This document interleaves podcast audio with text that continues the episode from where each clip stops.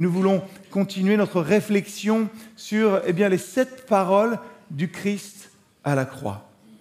Vous avez l'habitude, hein, euh, j'aime bien commencer par une petite question. Pas un piège ce matin, mais elle va être compliquée à répondre. Hein. Préparez-vous à aller creuser dans vos méninges. Quand avez-vous eu vraiment soif pour la dernière fois? Ça cherche. Est-ce que c'était par une chaude journée d'été, en randonnée dans le Vercors ou l'Ardèche Pas de jaloux, je deviens valentinois, je commence à savoir un peu les choses. Est-ce que ça a été un soir, une journée dans une randonnée euh, comme cela, dans l'Ardèche ou dans le Vercors, avec un petit fond de bouteille qui reste là, ou une gourde qu'on sent qui est terminée Vous dites, ah, j'en aurais pas assez. Est-ce que peut-être c'était tranquillement en plein été sur une plage vous étiez allongé sur votre serviette en train de griller au soleil. Et là, j'ai cherché le mot un petit peu. Mais vous avez eu un petit peu la flemme hein, de vous lever pour aller, je ne sais pas, jusqu'à la glacière.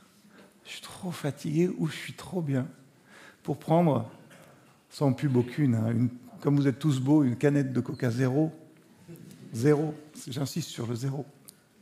Pour vous désaltérer.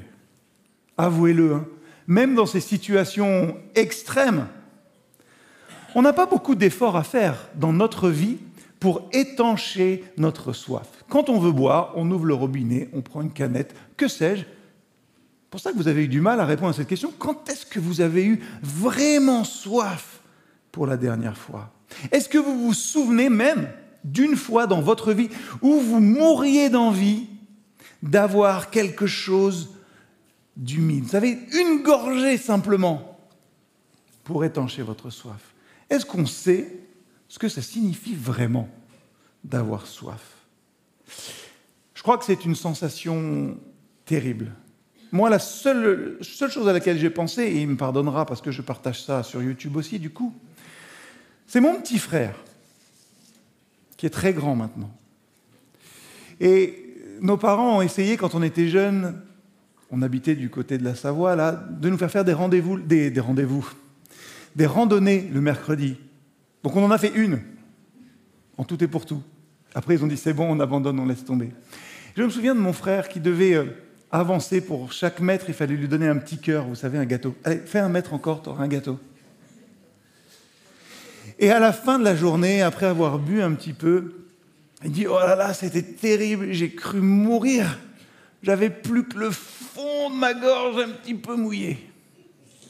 C'est l'expérience de la soif la plus traumatisante que j'ai vue ou que j'ai vécue chez quelqu'un. Et je m'excuse d'avoir fait cette anecdote. Après cela, Jésus savait que maintenant, tout était achevé. Et pour que l'écriture soit accomplie, il dit, j'ai soif. Il y avait là un vase plein de vin aigre.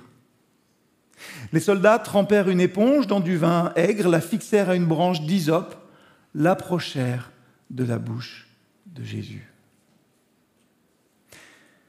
Tout était achevé, dit Jean dans ces quelques versets, et Jésus le sait.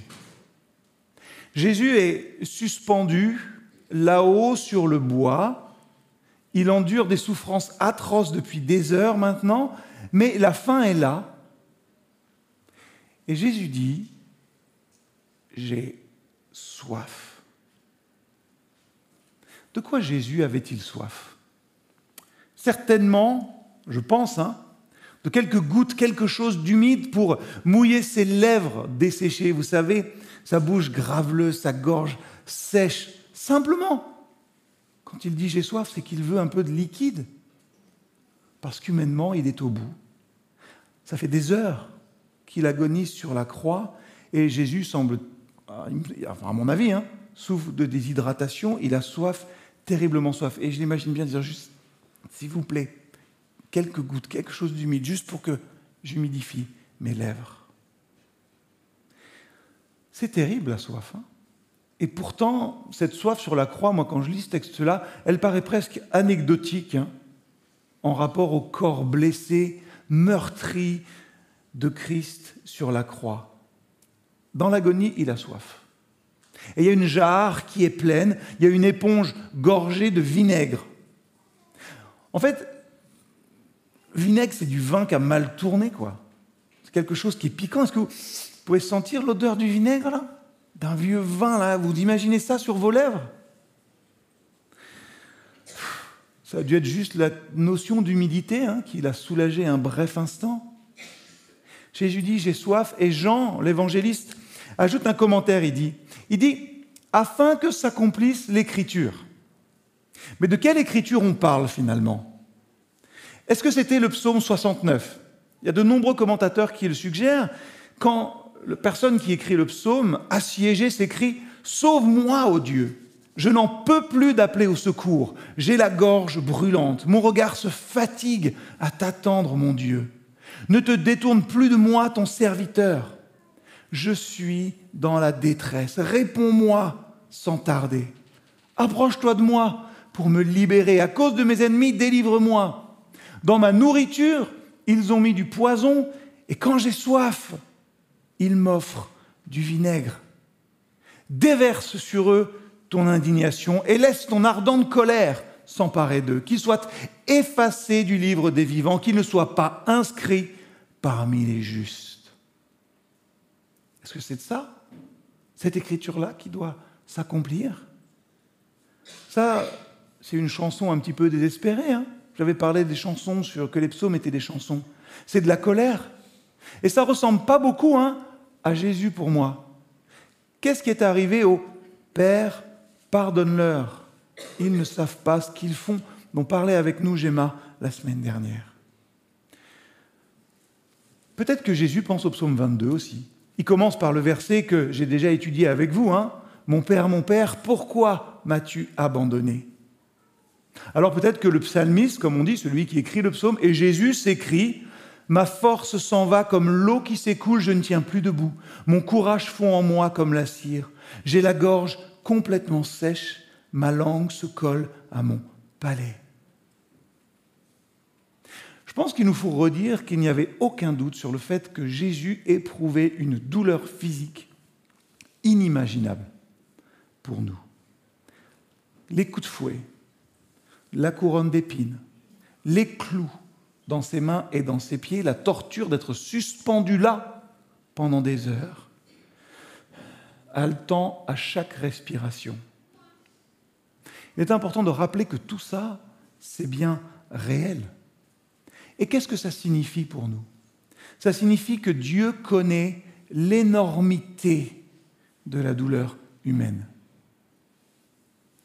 Ça veut dire que Dieu ressent la douleur que l'on peut ressentir, nous, hein, aiguë dans la maladie, dans la blessure qui peut arriver, peut-être aussi dans le chagrin hein, dont on semble ne jamais pouvoir se remettre.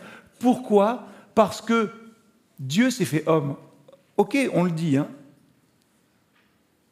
Mais Dieu s'est fait chair humaine. Si vous vous faites mal, vous savez ce que ça fait. Et vous pouvez imaginer ce que souffre le Seigneur.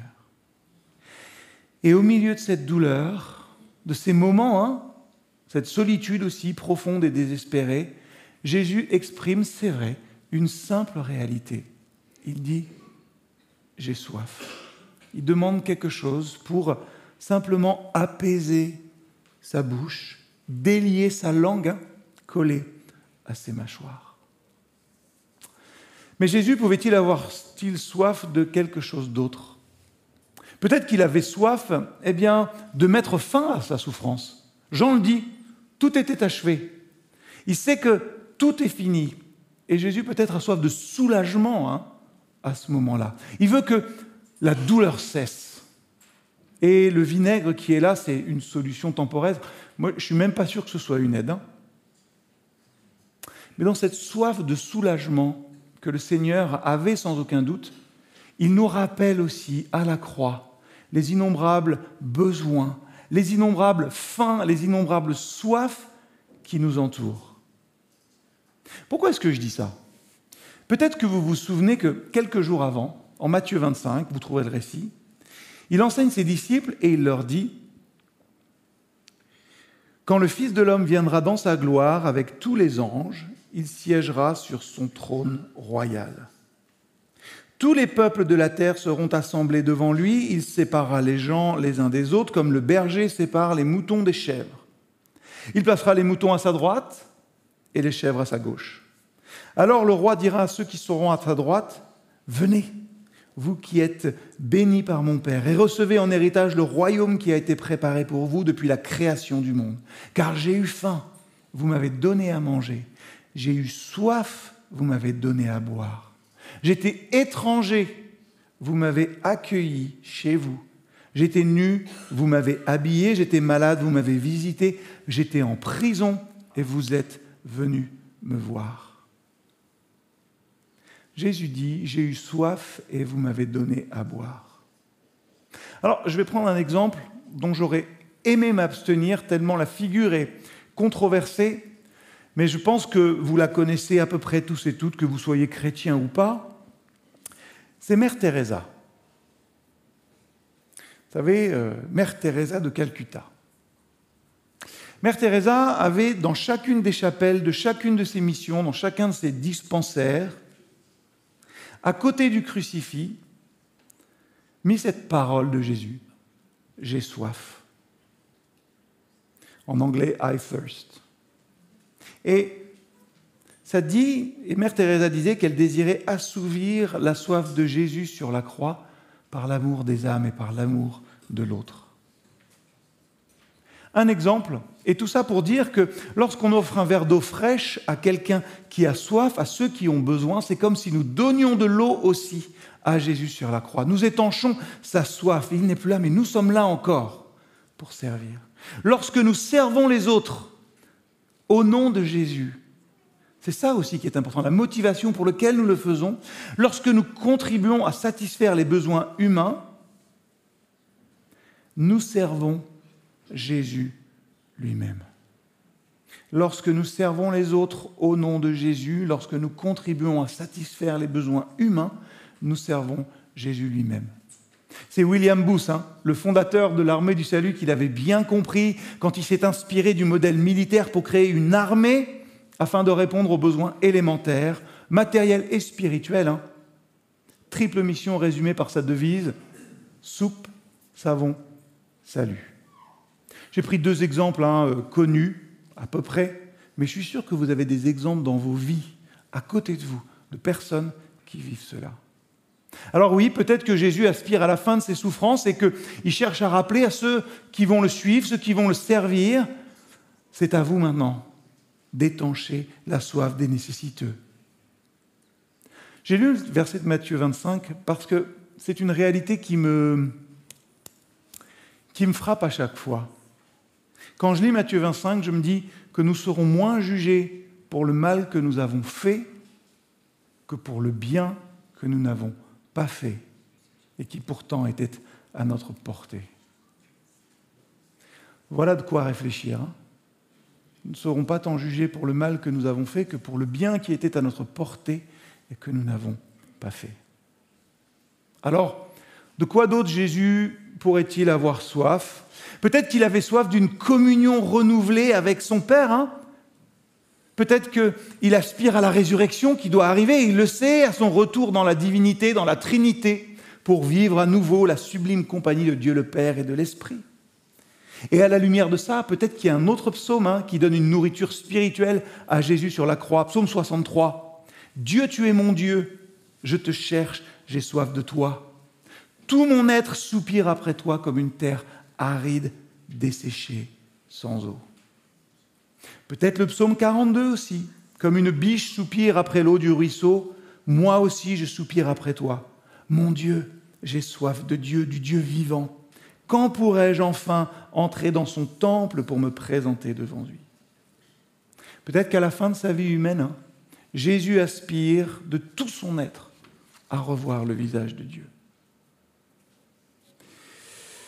Alors à la croix, hein, oui, Jésus a soif, très concrètement. Il a soif de quelque chose d'humide, de quelques gouttes pour le soulager. Mais sans doute a-t-il soif aussi au niveau spirituel. J'en étais là, étudier le texte, et je me suis dit, mais Jérémie, euh, tu n'étais pas là Qu'est-ce que j'en sais, moi? Ce que Jésus veut dire avec ce j'ai soif. J'étais pas là, et pourtant, il me reste cette parole, hein, qui des sept est la seule qui est dans. C'est une parole que seul Jean rapporte. J'ai soif. Seigneur, qu'est-ce que tu veux me dire avec ça? De quoi tu as soif finalement? Parce que ta soif là, cette parole, elle est forcément là pour quelque chose. Laissez-moi vous dire des vérités toutes bêtes. Si vous arrêtez de boire, vous mourrez. Si vous arrêtez de manger, pendant un certain temps peut-être, vous mourrez. Si vous arrêtez de respirer, bah, vous mourrez. Si vous arrêtez de, de guérir, vous mourrez. Guérir est intéressant, hein, parce que ça nous permet de faire le lien entre la dimension toute corporelle de ce qu'on est, puis la dimension de notre tête aussi, de nos cœurs parfois. Si vous arrêtez de guérir physiquement, vous mourrez. Si vous arrêtez de guérir spirituellement et cérébralement, j'allais dire, vous mourrez.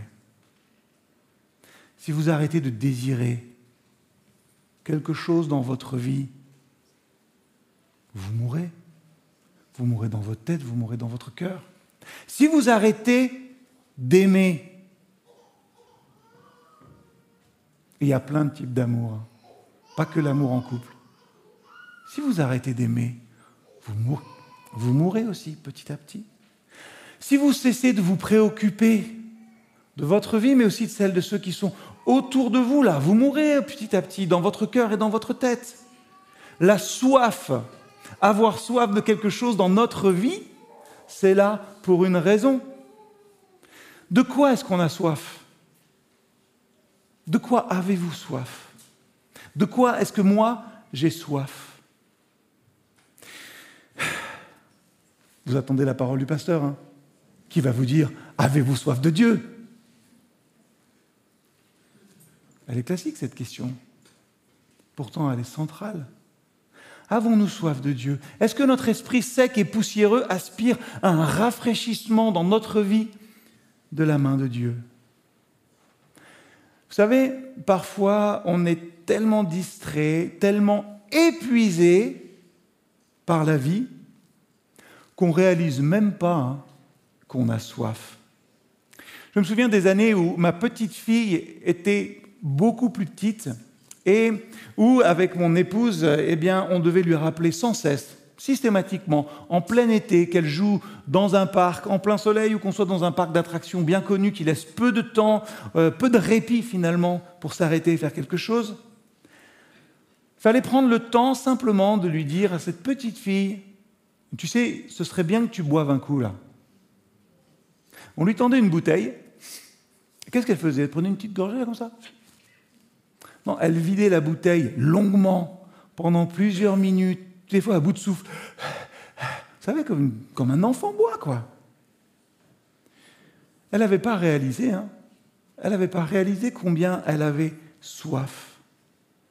Ben, vous savez quoi?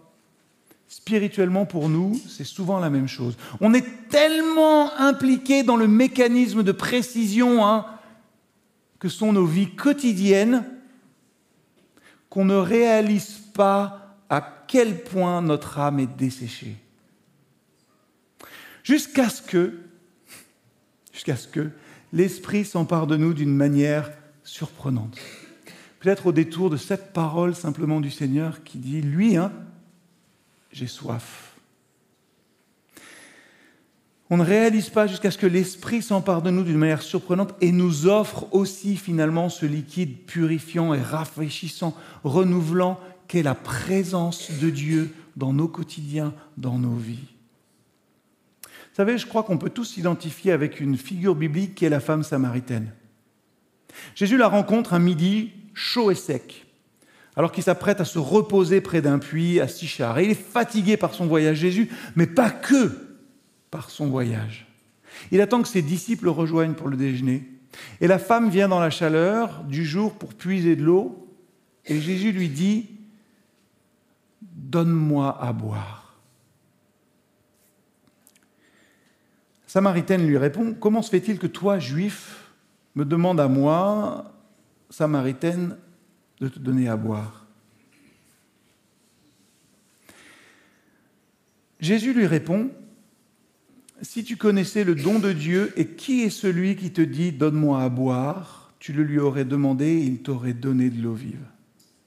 Il poursuit en disant Quiconque boira de cette eau du puits aura encore soif, mais ceux qui boiront de l'eau que je leur donnerai n'auront plus jamais soif.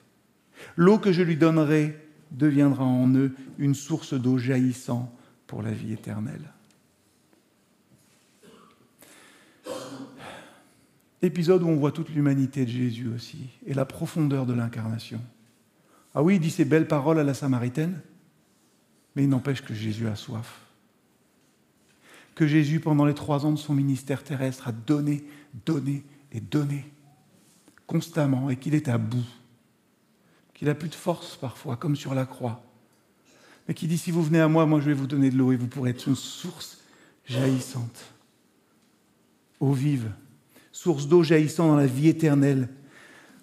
Si vous avez soif ce matin dans cette salle, ne serait-ce qu'un tout petit peu de cette réalité spirituelle, Jésus vous invite.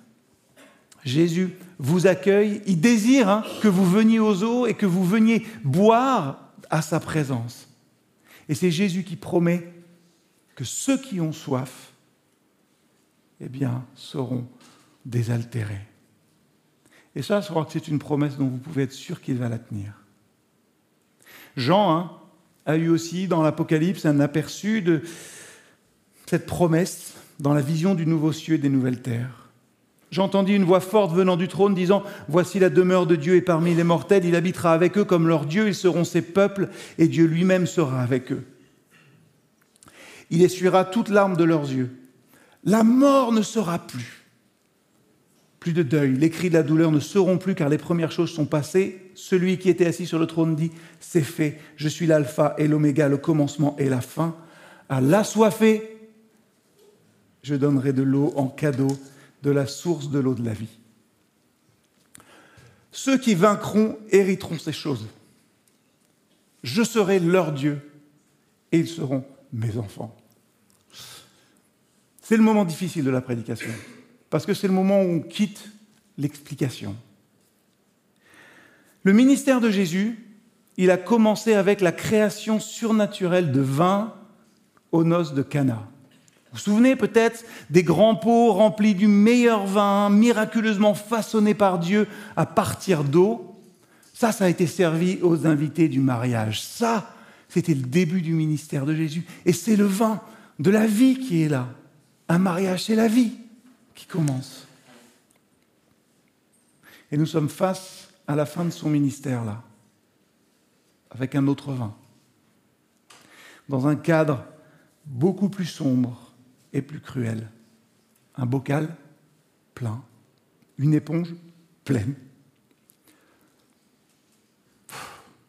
de piquettes, de vin bon marché, de vin qui a tourné pour sa bouche desséchée, tendu par une éponge avec une branche d'hysope, ça c'est le vin de la mort. On va le faire dans quelques instants et on s'en souvient chaque dimanche. Nous nous souvenons de la vie du Christ et de sa mort avec le vin de la Seine, hein. son sang versé sur la croix pour nous. Se souvenir de lui, honorer son amour profond, plein et sacrificiel, c'est comme cela qu'on le fait. Chaque fois que nous partageons ce pain chaque fois que nous buvons à cette coupe. Et ça, c'est le vin de l'amour. Et je crois que nous avons soif de ce vin. Nous avons soif de cet amour. Comme Jésus, nous avons soif de la guérison de Dieu qui va rétablir sa présence dans nos propres vies à nous endeuillés, cette présence de l'amour. Nos âmes, elles sont desséchées, elles sont sèches, parfois c'est même pas notre faute. C'est la vie qui fait ça. Cette soif, Dieu l'éteint volontairement. On est le dimanche des rameaux et j'ai toujours du mal avec le dimanche des rameaux, moi. Pourquoi? Parce que je me dis, euh, Jésus, il entend tous les cris Hosanna, ouais, t'es le meilleur, Jesus. J'en sais rien, moi, ce qu'il disait s'il parlait anglais. Et il sait que dans une semaine, les mêmes, exactement les mêmes, diront Crucifie-le, crucifie-le, rends-nous Barabbas. Jésus le sait. Et moi, je me demande toujours comment est-ce qu'il fait pour apprécier ce moment-là, finalement? Il connaît nos manquements, nos mensonges, il connaît tout ça, et pourtant, Dieu va volontairement, abondamment, pleinement et pour toujours payer la note.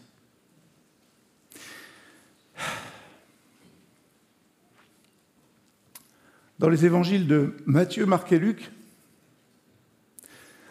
on nous dit que quand Jésus est mort, il a crié d'une voix forte. Jésus cria d'une voix forte, Père, je remets mon esprit entre tes mains. Après avoir dit ça, il expira. Vous savez pourquoi Jésus a dit j'ai soif Il a dit j'ai soif à la croix parce qu'il voulait que ses lèvres et sa gorge soient suffisamment humidifiées pour pousser un dernier cri de victoire avant de mourir. Voilà pourquoi Jésus a pris ce vinaigre. Voilà pourquoi il l'a fait. Pour que tout le monde autour de lui puisse entendre tout est accompli. J'ai remporté la victoire. Et nous pouvons être vivants grâce à lui. La mort de Jésus à la croix elle a achevé son œuvre de rédemption, d'expiation, de réconciliation. Par la mort de Jésus à la croix, l'agneau de Dieu, on l'a chanté, a payé notre dette et a ôté notre péché, aussi grand soit-il.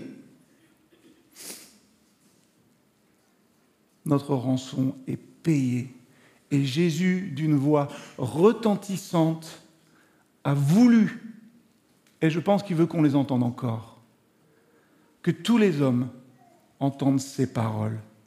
Ces paroles qui sonnent encore fort hein, pour nous aujourd'hui, quand nous contemplons cette croix, quand nous contemplons l'œuvre de Dieu à la croix. Jésus a bu le vinaigre, a pris la chose malgré toutes les souffrances pour pouvoir s'écrier d'une voix forte. Tout est accompli. Amen. J'invite à prier un instant.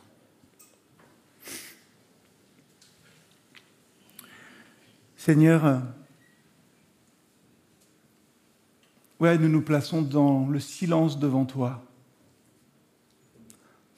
Et tu le vois, on est submergé par ton amour. Seigneur, merci pour ton courage, pour ta fidélité que je n'ai pas. Merci parce que tu as tout porté, tout accompli que moi je puisse me tenir là et proclamer cet amour. Seigneur, ce repas, on veut le prendre avec joie, avec reconnaissance, parce que tu es notre joie, tu es notre paix, tu es notre sécurité, tu es notre salut, tu es notre espérance et tu es notre soutien jour après jour. Seigneur, tu étais seul et je suis entouré de tous mes frères et sœurs. Merci pour ton œuvre pour nous, Seigneur. Que nous puissions nous centrer sur toi, toujours encore et constamment. Amen.